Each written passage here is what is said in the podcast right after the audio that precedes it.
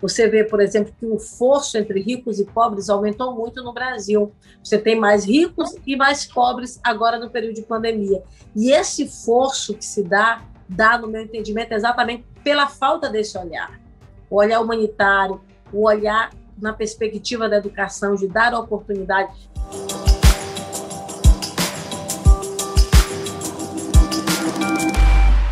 Olá, pessoal! Como eu sempre digo, a partir de agora, menos emoção e mais razão, a gente começa mais um GPS político e dessa vez a gente conversa de novo com uma mulher. Eu sei que vocês ficam felizes aqui, vocês estavam me pedindo mais mulheres, mais mulheres que estão aí na liderança política.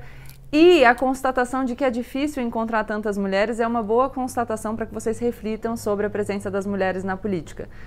A pessoa com quem eu vou conversar hoje é jornalista, já foi deputada estadual, deputada federal e hoje é senadora da República pelo estado do Maranhão. É líder do Bloco Senado Independente, afiliada ao Partido Cidadania. Converso hoje com Elisiane Gama. Bem-vinda. Obrigada, Gabriela. Satisfação enorme estar aqui com você. Eu que agradeço. Olha, senadora, nesse quadro eu chamo todo mundo por você. Posso te chamar de você também para a gente ficar mais próximo? Deve. Eu vou compartilhar com você a régua do GPS. E aí, como funciona? Você pode me dizer, Gabriela, tô nesse lugar da régua e eu vou te perguntar por quê, para eu saber exatamente qual é a sua posição no espectro político. E você pode me dizer também não quero a régua, não acho que a régua seja uma boa medida, não acho que esses rótulos sejam suficientes para descrever a complexidade do mundo. O que eu acho que eu sou é isso, a gente só precisa explicar. A proposta do GPS é a gente dar significado para os nomes que a gente ouve nas discussões políticas, sabe? Encher o rótulo de alguma coisa, não deixar ele vazio. Então, peraí. Consegue ver a minha régua? Agora sim, vejo. Ótimo. Tem algum lugar aqui para eu te colocar, senadora? Extrema esquerda não é, a outra é social-democracia. Social-democrata e a outra é os liberais democratas. Eu vou me colocar entre eles dois e não eu quero não ficar rotulado em nenhum deles. Eu acho tá. que eu estaria ali no campo mais, sei lá, progressista, humanista, com um olhar mais voltado também para a questão ambiental, sustentável. Então, eu vou me, vou me encaixar aí no meio deles dois. Ó, oh, eu vou te dizer que Marina Silva já passou por aqui, diz que não tem lugar para ela na régua e diz que ela é uma sustentabilista progressista. Ministro Luiz Roberto Barroso teve aqui recentemente numa entrevista que se colocar na régua, também disse que não tem o nome dele lá porque ele é um liberal progressista. Então, já que você se colocou nesse lugar entre o social, a social-democracia no sentido clássico e os liberais democratas, eu quero que você me diga o que significa isso. Se você tivesse eu, eu que definir. Eu sou uma progressista humanista. Eu acho que, primeiramente, eu acho muito interessante quando você traz, na verdade, esses vários espectros assim da política, olhar da política, um olhar mais ideológico, né? É exatamente o dinamismo da vida, né? Você pega a coisa estrita, você pega direita e esquerda, né?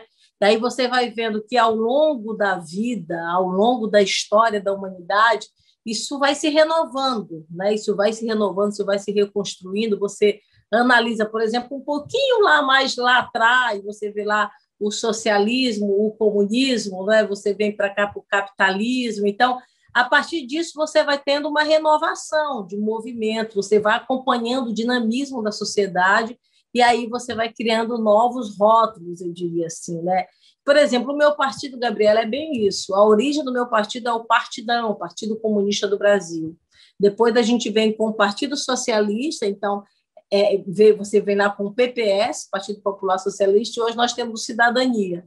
Então, eu diria, viemos como comunista, evoluímos para socialista e hoje estamos na cidadania.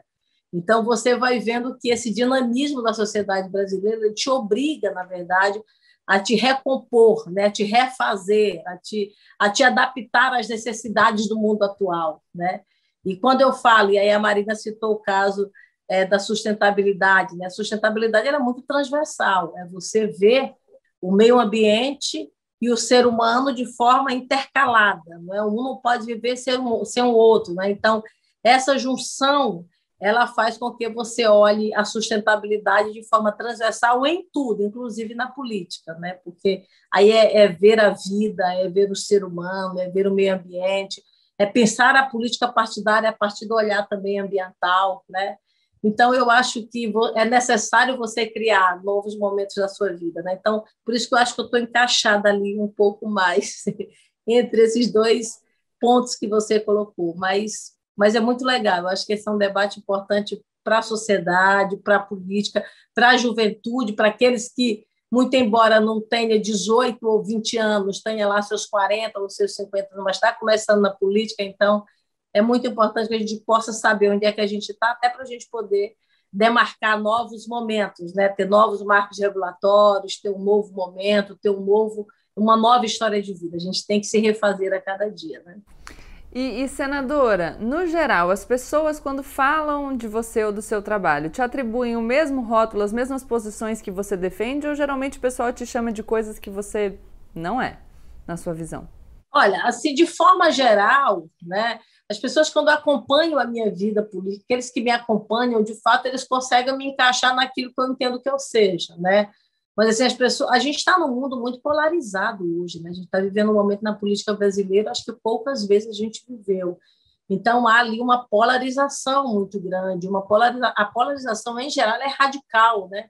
Então esse radicalismo, quando você não está nesse radicalismo, as pessoas te puxam, né? Quem está de um lado te coloca do outro, te demonizando, te colocando numa situação ali totalmente terrível e vice-versa. Então, essa polarização que a gente está vivendo hoje, e ela é muito é materializada, por exemplo, nas redes sociais, né, nesse mundo que é a rede social, que é a internet, que é uma coisa intensa, né? Eu me lembro, você começou falando que eu sou jornalista, e eu me lembro na universidade, quando a gente estudava muito sobre a aldeia global, né? estudando lá os grandes pensadores da comunicação, Ferdinand de Saussure, Marilena Chauí, a gente sempre falava isso. Puxa vida, nós estamos diante de uma aldeia global. Eu, eu tenho 44 anos de idade, saí da universidade, entrei na universidade com 17 anos de idade, então eu já tenho um bom tempo. E lá atrás, quando a gente já a gente já estava iniciando ali esse, esse momento que a gente está vivendo de comunicação, mas a gente jamais imaginava o que seria de fato hoje. Como hoje a gente não sabe o que vai ser daqui a um ano, né?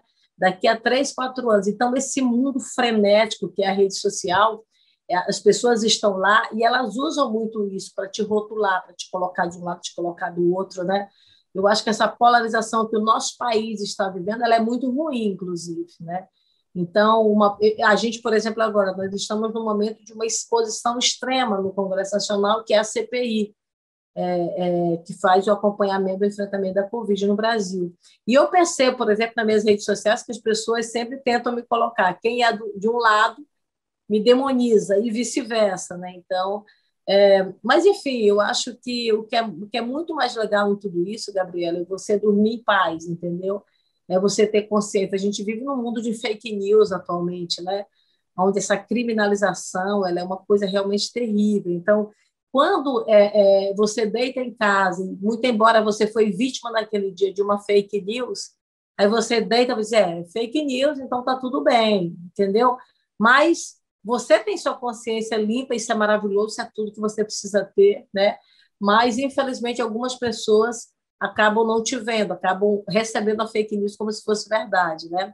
Acaba que todos esses ataques, né, que tentam desconstruir a sua essência, os seus valores, eles te afetam, né? atingem a alma da gente, a vida da gente, mas a gente tem que seguir. Como eu disse, a gente paga um preço pela vida pública. Né? Quando você decide entrar na vida pública, você tem que ir, ou pelo, se, se você não pensa, mas você precisa pelo menos pensar que você vai sabendo que tua vida está 100% colocada diante da população, né? Então, quando você se expõe, você está sujeito a qualquer tipo de ataque, né?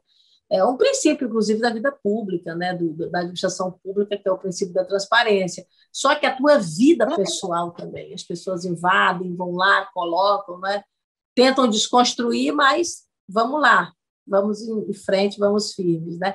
Como eu disse também, por exemplo, é, a gente que é mãe, eu sou mãe de duas meninas, né? Então, é, é, quando você tem, por exemplo, a sua imagem sendo colocada totalmente diferente do que é, de repente sua filha vê mãe e tal, mas não, mas eu acredito que minha mãe não é isso, enfim. Às vezes você tem que fazer uma explicação, porque a fake news, às vezes, ela é tão bem montada, né? ela é tão com montagens, que é uma coisa impressionante, né? Então você tem que sempre ter esse cuidado lá de esclarecer, de informar. Mas, enfim. A gente vai acostumando, né? Eu também cheguei faz pouco tempo nesse mundo da exposição e fui me acostumando, embora não devesse ser assim. Por isso a gente se acostuma enquanto a gente trabalha para tentar mudar essa dinâmica. Já vou te perguntar, senadora, o fato de ser mulher, você acha que tem algum impacto no tipo de ataque que você sofre?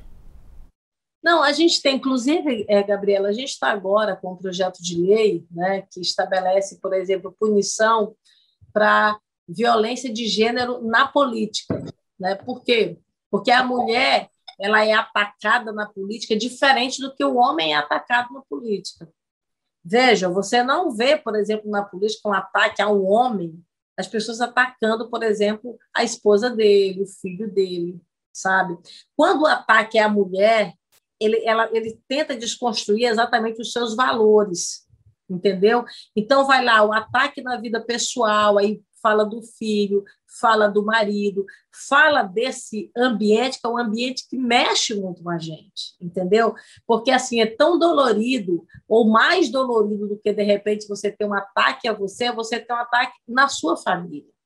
Então, a gente sente muito isso, né?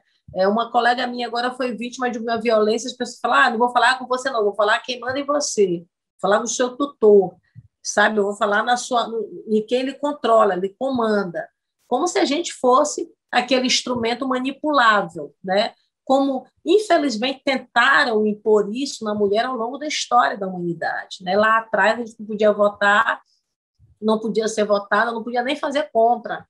Para a gente fazer compra, em algum momento, tinha que ser autorizado pelo marido né? ou pelo pai. Quando a mulher entrou na universidade, por exemplo, em Portugal, que foi o início de tudo isso para o mundo, né? a, a mulher, para entrar na universidade, tinha que ter autorização do marido ou do pai. Então, essa coisa de controle e de comando que nós conseguimos vencer, graças a Deus, eu estou aqui hoje falando com você, você está aí hoje conversando comigo, né? é fruto de uma história antiga, de superação, de, de, de, de muita luta de sangue e, de, e da morte, inclusive. Porque, por exemplo, muitas mulheres que, que venceram e que se superaram, a história foi fruto de um plantio lá atrás, de uma ou de outra mulher que às vezes pagou com a própria vida. Né? Então, é uma história que, na verdade, a gente caminha muito, mas eu sinto muito isso. Eu acho que é uma diferença muito, muito, muito grande, muito brutal nesses ataques. E aí, nesse sentido, nós estamos agora no Congresso Nacional apresentando exatamente esse projeto, não é? Que eu devo relatar no Senado Federal, está vindo da Câmara dos Deputados, exatamente para estabelecer punições diferenciadas quando se tratar de violência de gênero, entendeu? É alguém chegar e, ao invés de falar de você, falar do seu filho, da sua filha, que é uma criança, sabe? É algo marginal, sabe? É algo assim terrível, é algo realmente criminoso e que realmente não pode ser aceito. Eu, eu sofri muito, Gabriela, e eu sofro muito isso. Eu já fui candidata majoritária aqui no meu estado, agora mesmo na candidatura ao Senado, eu fui candidata prefeita de São Luís, e, e os ataques são violentos, infelizmente. Sinto muito. Continuando aqui com a nossa conversa no, no GPS, eu quero saber agora de você, se você tivesse que apresentar o seu projeto de país em três grandes pilares, em três grandes frentes, quais seriam essas frentes? Eu acho que uma das frentes que eu, que eu acredito que uma deveria ser realmente a primordial é a questão do olhar a partir da perspectiva da sustentabilidade. Né? A gente não pode ver o futuro sem a gente ver exatamente o que, é que nós vamos trabalhar em prol do meio ambiente, em prol da sustentabilidade, em prol da vida das pessoas. Quando você cria, por exemplo, um governo, ou, ou, ou um governo, né, seja ele em qual instância for, você tem que estabelecer ali as várias secretarias, e todas elas deveriam, deverão estar entrelaçadas com o sentimento de fato do meio ambiente da sustentabilidade. A Secretaria de Educação tem que olhar a partir da perspectiva do meio ambiente. A Secretaria, por exemplo, de Economia tem que olhar a partir da perspectiva do meio ambiente. Eu tenho que tributar analisando exatamente o incentivo fiscal para a parte do verde. Inclusive, a gente está agora com um projeto na reforma tributária para pensar exatamente o imposto verde, ou seja, incentivar fiscal, do ponto de vista fiscal, aqueles que querem investir no meio ambiente e punir, aumentar a, a punição, aumentar a multa, por exemplo, aumentar a carga tributária para aqueles realmente produtos, sobretudo, que têm um impacto muito maior na área ambiental. Ou seja, eu tenho que olhar na economia, eu tenho que olhar na saúde, porque a saúde é exatamente fruto desse equilíbrio do meio ambiente. Eu tenho que olhar na educação, eu tenho que olhar em todas as áreas a partir do pilar, de fato, é, do meio ambiente. O outro é, que eu acredito que é muito basilar para o nosso equilíbrio em todos os aspectos, é, é exatamente a questão da educação. Gabriela, eu, eu nasci no interior do estado do Maranhão, né? E eu nasci no interior do estado do Maranhão em situações extremamente insalubres. Eu nasci numa casa de taipa, piso de chão, nem energia elétrica tinha na minha casa. Na minha cidade não tinha segundo grau. Então eu dividi o caderno com minhas irmãs, entendeu? Eu dividi a farda com minhas irmãs. Então esse foi um cenário que eu, na verdade, nasci. E durante toda a minha vida, eu nunca sentei na, no, no, banco de nenhuma escola privada do meu estado, sempre foi escola pública. Então, com muita luta, na verdade, eu fiz meu primeiro no ensino fundamental, depois fiz o segundo grau e entrei na universidade pública. Vim para São Luís estudar ainda muito novinha, aos 13 anos de idade. E me formei em jornalismo, ainda muito nova. Hoje eu sou senadora então, assim, hoje eu sou senadora fruto de uma, de uma luta muito grande, respaldada nos trilhos da, da escola pública, da educação pública, da universidade pública, entendeu? Então, assim, a educação, eu te diria, é o fator fundamental, é um fator, de fato, preponderante, de fato, para que nós possamos mudar de vida, para que a gente possa ter uma vida melhor. E, a, e, e o terceiro pilar é exatamente o humanismo, os direitos humanos, o direito à vida, entendeu? Não dá para você pensar nada nesta vida se você não pensar a partir do olhar de fato dos direitos humanos, entendeu? Da, da defesa da vida, da, do respeito ao contraditório, entendeu? Da tolerância, da vida das pessoas. Então, eu acho que se você coloca isso em qualquer área da administração pública, em qualquer caminhada, você consegue chegar lá, você consegue de fato mudar a realidade. É, é, a gente tem visto realmente no Brasil uma desigualdade muito grande social. Né? Você vê, por exemplo, que o fosso entre ricos e pobres aumentou muito no Brasil. Você tem mais ricos e mais pobres agora no período de pandemia. E esse fosso que se dá dá, no meu entendimento, exatamente pela falta desse olhar. O olhar humanitário, o olhar na perspectiva da educação, de dar oportunidade. E quando eu falo dos direitos humanos, eu falo dos direitos humanos porque eu quero aglutinar todas as demais áreas que são fundamentais, entendeu? O olhar na perspectiva da economia, o olhar na perspectiva da saúde, entendeu? Quer dizer, da cultura, quer dizer, tudo isso passa pelo valor à vida das pessoas, entendeu? Pelo valor à vida, independentemente do que ela seja, do que ela possa seguir, do credo, da religião, do sexo, enfim, independente do gênero, independente de qualquer coisa. Essas pessoas elas têm que serem vistas como seres humanos, então, como pessoas que têm direitos, como pessoas que têm valores, como, como pessoas de fato que precisam ter as suas garantias individuais, que aliás é algo que a gente quase não está vendo nesses dias no Brasil.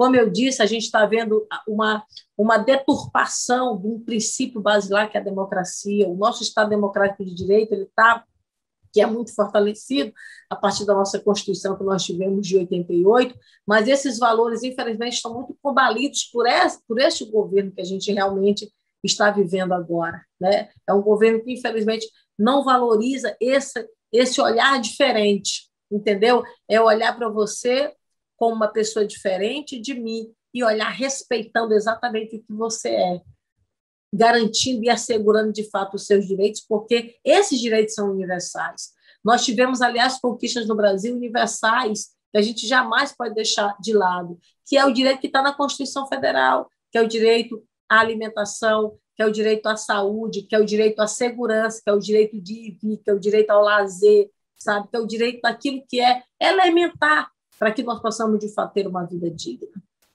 E, e, senadora, uh, você falou um pouco sobre desigualdade na sua resposta. Eu quero só complementar um pouquinho. Quando você fala em redução de desigualdade, a gente está pensando em deixar a situação das pessoas mais equivalente no ponto de partida, então a gente está falando de desigualdade no ponto de partida, desigualdade de oportunidades, ou a gente está falando também de igualdade, de mais igualdade no ponto de chegada? Eu acho que dos dois lados, sabe? Veja bem, as pessoas elas estão. Eu, citei o meu próprio exemplo de vida. Como é que você melhora isso? É quando eu dou lá atrás educação de qualidade para minhas crianças do meu estado. Gabriela, aqui no Maranhão, nós tínhamos até recentemente mais de 1.500 escolas de taipa, sem nenhum tipo de salubridade, sem um acesso a nada. O nosso estado, a cobertura digital, inclusive, é muito baixa. Então, aqui o governador mudou todas as escolas de taipa por, por escolas de alvenaria. Então, esse é o ponto que você começa. Eu tenho que investir na criança e no adolescente. Investir na criança e no adolescente é investir no futuro, é investir na sociedade. Para eu poder reduzir essa desigualdade, eu preciso passar por várias etapas por esse investimento. Eu preciso ter uma legislação melhor, que eu possa tributar, por exemplo, os que ganham mais no Brasil. Né? Nós temos, por exemplo, 1% da população brasileira que detém 30% de toda a renda do Brasil. Então, você tem um volume de pessoas no Brasil que tem um salário acima de 500 mil reais e que não são tributados. Então, esses tributos que poderiam reverter, por exemplo, eu apresentei um projeto de lei, Gabriela, que é exatamente na tributação de grandes fortunas e na tributação, por exemplo, sobre lucros e dividendos. A gente renderia no Brasil 80 bilhões de reais que sustentaria, por exemplo, um auxílio de 800 reais para crianças de até seis anos de idade de todo o Brasil que estão em situação de extrema pobreza ou de pobreza, que são hoje beneficiados, por exemplo, pelo programa, é, é, pelo, pelo Bolsa Escola, não é? pelo atendimento, na verdade, que é feito hoje pelos programas de transferência do governo federal. Eu teria como pegar esse recurso de um volume hoje que é grandioso. Você compara, por exemplo, o Brasil com os Estados Unidos. Nós temos aqui no Brasil a tributação, por exemplo, sobre, é, sobre heranças de algo em torno de 9% a 10%. Nos Estados Unidos, nós temos estados que a tributação chega a quase 60%. Então, o, a, o, Brasil tributa muito mal, ele cobra muito mal. Nós temos uma carga tributária muito alta e é uma carga tributária que incide sobre as minorias do Brasil. Então, nós precisamos melhorar isso. Para que nisso a gente vai diminuindo esse fosso. Eu vou dar oportunidade aqui para minhas crianças e adolescentes, logo lá na escola, logo lá no ensino fundamental, eu vou melhorar isso, mas eu vou aqui em cima começar também a fazer um equilíbrio fiscal para que nós possamos realmente melhorar e diminuir essa desigualdade no Brasil. A desigualdade no Brasil hoje ela é tão grave porque ela criou uma massa de uma população que fica totalmente desalentada. Ela não tem uma expectativa de vida hoje nem tem para amanhã. Entendeu? Então, isso daí é uma ação conjunta, é uma ação que a gente precisa agir, na verdade, em várias etapas, não é? Para que a gente, de fato, possa diminuir essa desigualdade no Brasil. E, e, senador, agora falando um pouco sobre gestão do Estado, assim, eu quero saber se a senhora acha, se você, eu vou, vou esquecendo, se você acha que o Estado é sempre um melhor gestor do que a iniciativa privada, ou se em algumas situações a gestão privada se mostra como a melhor opção. Não há dúvida que há, não há dúvida que em alguns momentos a iniciativa privada mostra-se como uma melhor gestora, não é? É por isso que eu acho que as privatizações no Brasil elas precisam acontecer não de forma deliberada, mas eu acho que algumas áreas elas precisam, na verdade, ter um pouco de gestão privada, exatamente para dar um pouco de equilíbrio. Você vê a telefonia no Brasil, que foi que aconteceu, né? Você passa a dar mais acesso à população, a população que acaba sendo mais excluída. Então, me, me, ela, ela melhora, na verdade, esse serviço. Então, se você dá mais efetividade, naturalmente, que aquilo que é possível dar mais efetividade, você passa de fato para a iniciativa privada. O que não é, o Estado, na verdade, pode comandar, até porque o Estado tem condições para isso. Agora, a gente precisa saber, a gente precisa fazer uma linha de equilíbrio, entendeu? Sair privatizando tudo, sair passando tudo para iniciativa privada, não dá. Então, eu acho que para cada caso você precisa fazer realmente uma linha de estudo, para cada caso você precisa fazer uma avaliação específica, porque o objetivo final qual é? É prestar um serviço com maior eficiência, é dar um resultado melhor à sociedade, é, pro, é promover o acesso melhor. Não é? Então, se você tem condições de fato de promover o acesso melhor, você automaticamente vai partir de fato para a área da privatização, não é para passar realmente para o setor privado. A gente tá, tem vivido por agora mesmo a gente está acabou de ter um debate aqui sobre a questão da energia. Não é? Mais lá atrás nós tivemos acerca do saneamento. Você sabe qual é o grande problema, às vezes, Gabriela? O projeto que tratava, por exemplo, do saneamento básico no Brasil, ele era um projeto que, na sua essência, ele era bom. Mas, ao mesmo tempo, lá dentro dessa estrutura, não houve gatilhos específicos para atender populações mais pobres do Brasil, municípios mais pobres, municípios mais distantes, que não serão atrativos para essas empresas. Então, é bem aí que o Estado tem que entrar. Entendeu? Tá bom, eu tenho uma área aqui que ela é mais atrativa para o setor privado, eu vou deixar. Para cá não dá. Aí entra o poder público, porque o poder público ele entra para compensar essa ausência do acesso aos serviços. Então, se eu tenho uma população que ela não é, ela não é atrativa para a área empresarial, lá o poder público tem que chegar e tem que agir. Ele tem que dar aquilo que, está, que é o básico, que, que, que, é colocado, inclusive, na Constituição, aquilo que eu coloquei lá atrás. Por exemplo, no meu estado, nós temos restaurantes é, populares. Por quê? Com pagamento do, do, da comida de um real. Porque lá no povoado, lá na cidade, lá que é distante do centro urbano, lá a população não tem dinheiro para comprar comida. Então, eu vou ter que promover para esta determinada população lá um restaurante popular, mas também para esta mesma população e para as outras populações tem lá o, o restaurante sofisticado, o restaurante realmente privado, que é, as pessoas realmente poderão ter acesso. Então, a gente precisa fazer, de fato, essa avaliação, esse junto de valor, para, de fato, promover esse equilíbrio. E, e, a sua avaliação sobre a ajuda feita pelo Estado às empresas por meio de créditos subsidiados ou isenções fiscais, por exemplo? Eu acho que o crédito subsidiário ele é muito importante. Eu vou te dar um exemplo aqui: o transporte público, por exemplo.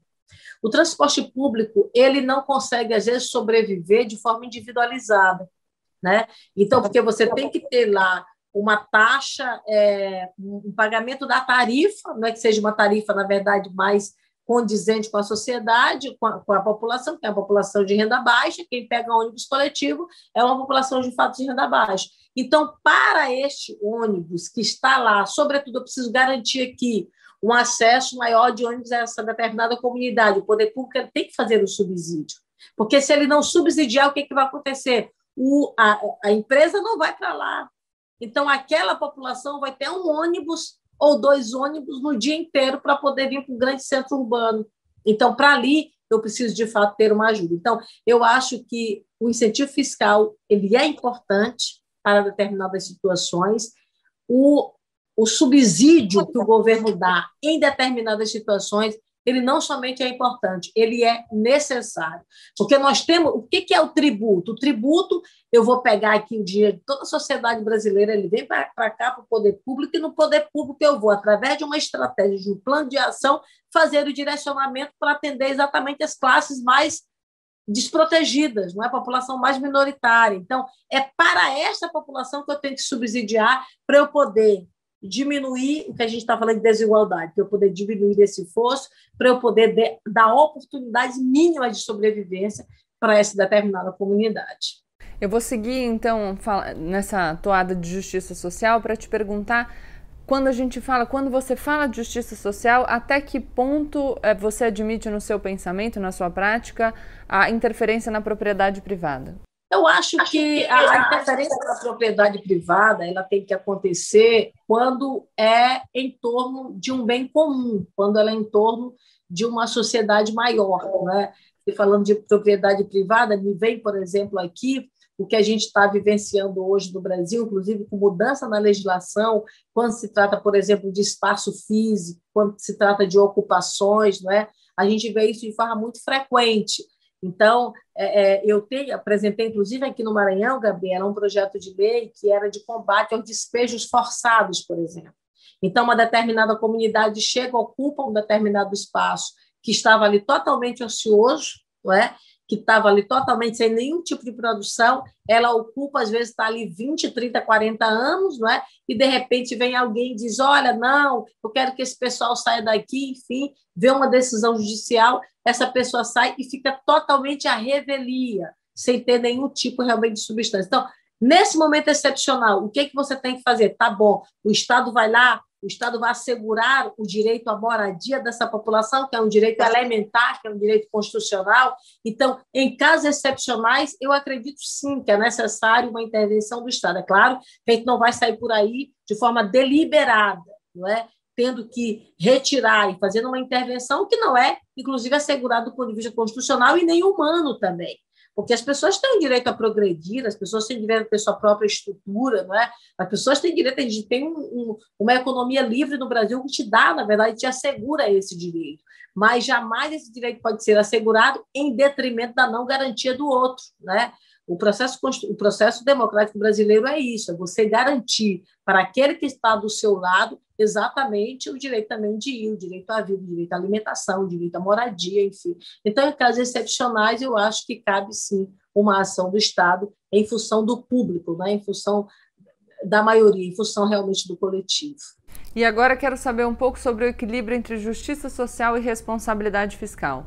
Porque se de um lado tem pessoas que dizem não existe responsabilidade fiscal sem justiça social, de outro as pessoas dizem não existe justiça social sem responsabilidade fiscal. Como é a sua posição nesse tema? Gabriela, eu acho que esse é o grande desafio do Brasil. Né? Quando você fala dos extremos do Brasil, você pega, às vezes, alguém que se diz esquerda, e aí diz, não, nós precisamos aqui, vamos fazer, é, o que importa é o equilíbrio social, é, enfim. Aí você pega um outro lá que se diz direita e diz, não, Estado é mínimo, vamos trabalhar aqui, é todo mundo, é, o equilíbrio fiscal tem que ser a prioridade acima de todas as coisas, enfim. Eu acho que nós precisamos ter o meio termo. Os extremos, eles, em geral, eles são nocivos. Entendeu? Eles não conseguem, na verdade, fazer o equilíbrio. Eu acho que esse é o grande desafio da sociedade brasileira. É trabalhar o equilíbrio fiscal brasileiro, e a gente está trabalhando isso, com as várias reformas que o Brasil, na verdade, tem vivenciado, mas jamais deixando de lado, jamais, na verdade, se excetuando os direitos sociais, né? O direito à vida, o direito à terra, o direito à saúde, o direito a uma aposentadoria digna, entendeu? Então, tudo isso, na verdade, tem que ser colocado. Gente, nós tivemos um debate muito caloroso sobre, por exemplo, a reforma previdenciária. E nessa reforma previdenciária, a nossa grande preocupação era exatamente com o homem do campo, lá atrás. Tá bom, se eu tenho grandes aposentadorias, eu vou atacar nas grandes aposentadorias. Sabe, se eu tenho grandes tributos, eu vou atacar nos grandes tributos. E vou deixar aqui do lado a, a sociedade que precisa de mais, sem nenhum impacto neste momento.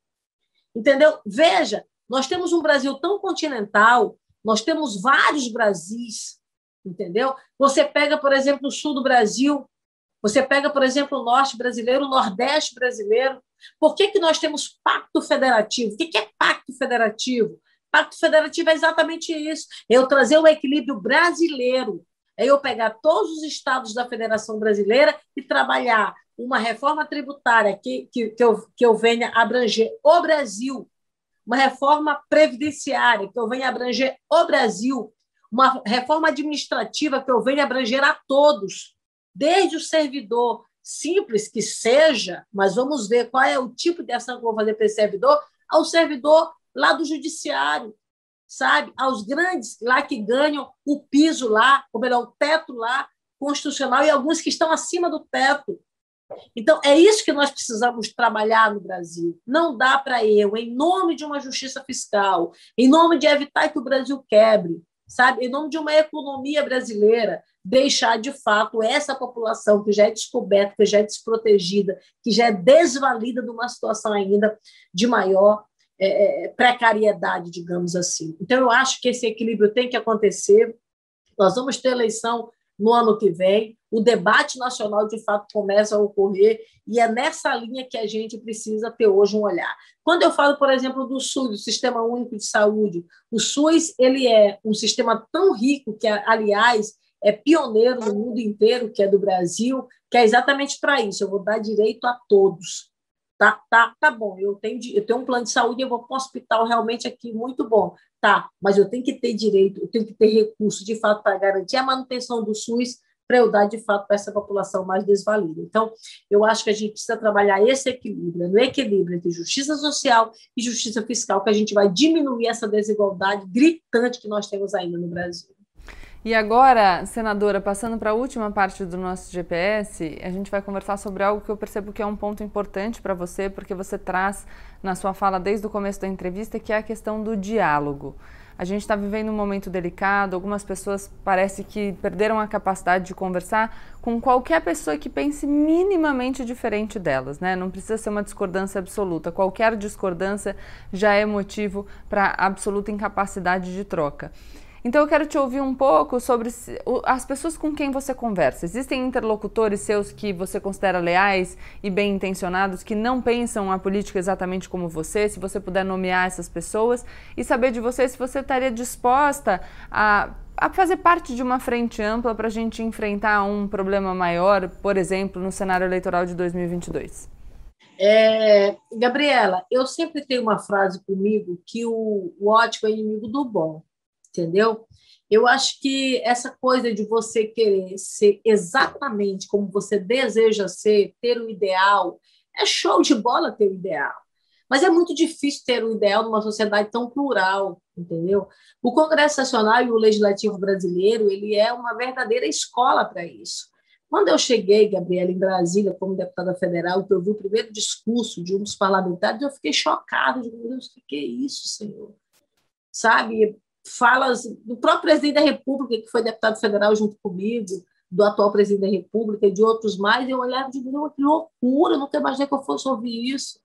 Bom, mas ele foi eleito por uma massa da população brasileira que acredita nele, sabe? Ele foi eleito exatamente defendendo isso, então eu tenho que respeitar. Eu respeito aquele que é diferente de mim. Então, para isso, às vezes, você, você tem um exercício de flexibilizar. A gente, às vezes, por exemplo, eu apresentei um projeto de lei, apresento, não, fui relatora de um projeto de lei no ano passado, que limitava, por exemplo, as metas contratualizadas para as entidades da, da, da, da sociedade, não é? filantrópicas, que faziam atendimento agora no período da pandemia. Então, elas não estavam conseguindo alcançar as metas contratualizadas, a gente quebrou essas metas exatamente por conta de ser um período excepcional. E aí, a gente queria, eu queria incluir muitas as organizações, as OS, as organizações da sociedade, e eu não consegui, o governo federal, e eu digo, não, mas eu não vou, eu sou relatora, eu não vou recuar e tal, e tal, e tal. Falou, tá bom, então tu não recua, a gente não aprova para ninguém, então. Falei, meu Deus do céu, de fato, eu não vou atender nem as, as entidades filantrópicas, né? não vou atender as OS, vou trazer um prejuízo enorme. Tá bom, eu vou ceder com acordo com você eu quero um projeto das OS, eu quero que você se comprometa comigo a aprovar esse projeto. Ele falou, tá bom, então vamos lá. Eu votei no dele e agora, semana passada, inclusive, nós conseguimos a aprovação do outro das OS. Então, é exatamente flexibilizar quando é possível. Não dá para você conseguir o ideal, então vamos lá, vamos no diálogo, vamos conversar e tal. É claro que não dá para dizer agora, né? Tá bom. É agora, tá bom, já tá tudo certo. Não, vamos levar um tempinho aqui para a gente conversar e vamos ver onde é que a gente vai recuar. Tem uma, uma maranhense, uma escritora maranhense, uma médica, que é uma referência é, muito grande para a gente, que viveu nos anos 70 e 60 né, no Maranhão, né, que já não está mais entre nós, é, e ela, Maria Aragão, e ela dizia o seguinte: olha, todo o acordo ele é necessário, mas jamais se negociar os seus princípios sabe? Então, assim, existem princípios que você não abre mão. Eu jamais vou fazer um acordo colocando em xeque a vida das pessoas, entendeu? Eu jamais vou, colocar um acordo colocando em xeque a segurança das pessoas. Então, tem princípios que você não abre mão. Naquele que você poderá abrir, por mais que seja de forma provisória, a gente precisa abrir. Eu acho que o diálogo é isso, sabe? Quanto mais você conversa, quanto mais você dialoga, quanto mais você parte para ter esse entendimento, não há dúvida nenhuma, é o fortalecimento da democracia. Aliás, isso é a democracia, né? É o, é o direito de viver com o contraditório, né? E muito embora você não concorde, mas você respeita. Então, isso é fundamental para que nós possamos ter uma melhoria gradual da sociedade, não é? E a gente possa manter tão vivo, tão aguçado entre nós, que é o que nós temos hoje, que é a nossa democracia brasileira. E, e, se você fosse chamada a abrir mão do seu protagonismo em prol de um projeto pelo Brasil, você abriria mão? Claro, eu acho que quem está na vida pública, você tem que centrar é, no bem público, né? na, na sociedade, no Brasil. É, eu estou, eu, eu, eu, decidi, na verdade, seguir a minha vida pública como se fosse um sacerdócio, sabe, Gabriela? É, é, a gente abre mão de muita coisa, sabe? A gente abre mão da, da presença física com os filhos, sabe? Você sai de casa, é, fica muito tempo fora, sabe? Às vezes você tem pouco tempo, às vezes você não consegue passar o aniversário com a filha ou com o marido. Então, você abre mão de uma vida pessoal em detrimento de uma ação política, entendeu? Então, não vale a pena se você simplesmente não tiver que ceder quando tem que ceder, né? Eu acho que todo mundo que segue uma vida pública, que olha simplesmente para si, para o seu bem pessoal, sabe, para suas, para os seus desejos pessoais, ele não vale a pena, sabe? É melhor seguir outra atitude, seguir outra missão, ter uma outra atividade, porque de fato é desafiador. Só entende quem está na vida pública, né? Só entende quem caminha, só entende quem quem está aqui, porque sabe aquela coisa que a grama bonita é a grama do vizinho, a vida boa é a vida do vizinho, sabe? As pessoas sempre. É, é, a vida pública, as pessoas olham, todo político é ladrão, político não presta e tal. É, você vê memes de pessoas que colocam, ah, é político, ah, tá, então já sei quem é, entendeu? Então, você se fazer diferente no meio de tudo isso é algo desafiador, né? Mas eu decidi isso para mim. Eu decidi seguir essa caminhada da minha vida e, graças a Deus, estou de pé até hoje. Então, agora no final, vou abrir um espaço, porque eu sempre digo aqui no GPS que uma das consequências de ser considerado uma liderança política é que as pessoas se inspiram nas suas ações e naquilo que você fala. Então, deixe esse espaço aberto para você conversar com as pessoas que gostaram da sua entrevista, que concordaram com seus pontos de vista e que discordaram de alguns, mas ainda assim consideraram uma fala boa, para que você encoraje esse, essa entrada no debate público, a nossa participação cidadã cada vez mais ativa. Muito obrigada, Gabriela. Eu quero te agradecer primeiro pelo teu convite, cumprimentar a todas as pessoas que nos acompanharam aqui e deixar assim, gente, para vocês uma mensagem, uma mensagem de paz, de amor, de solidariedade, de entendimento de que a vida aqui na Terra, às vezes ela é muito rápida, entendeu? E a gente precisa saber o que que a gente vai fazer para marcar a nossa época, o que que a gente vai fazer para marcar a nossa geração, o nosso tempo, porque tem que valer a pena. Não adianta você ser só mais uma ou mais um, sabe? Você tem que deixar um legado, você tem que construir uma história, você tem que dar orgulho para alguém. E esse orgulho para alguém é o quem quer que seja, que seja seu um amigo seu, um familiar, sabe? É, pode ser resultado de uma luta árdua, de uma caminhada às vezes dolorosa, mas essa caminhada tem que fazer valer a pena. Então, eu quero chamar vocês, inclusive, chamar as mulheres, né? Eu, como mulher, estou é, na vida pública desde os meus 28 anos de idade, né? Fui duas vezes deputada estadual federal, sou senadora. Então, a caminhada não é uma caminhada tão simples, mas é uma caminhada que precisa valer a pena. Então, mulheres, vamos lá, vamos firme e vamos fazer valer a pena cada dia, cada momento de nossa vida. Obrigada, senadora. Foi um prazer te ouvir, te ter aqui no GPS Político. Muito obrigada, querida, e um beijo no coração. Que Deus te abençoe. Amém. Obrigada a todos vocês que ficaram aqui com a gente. Esse foi mais um GPS Político, como vocês sabem. Deixem o like de vocês, se inscrevam no canal e compartilhem o vídeo com quem vocês acham que vai concordar com a senadora Lisiane Gama principalmente com quem vocês acham que não concorda tanto assim. Mas é aí que a gente consegue iniciar o diálogo. Tchau, tchau.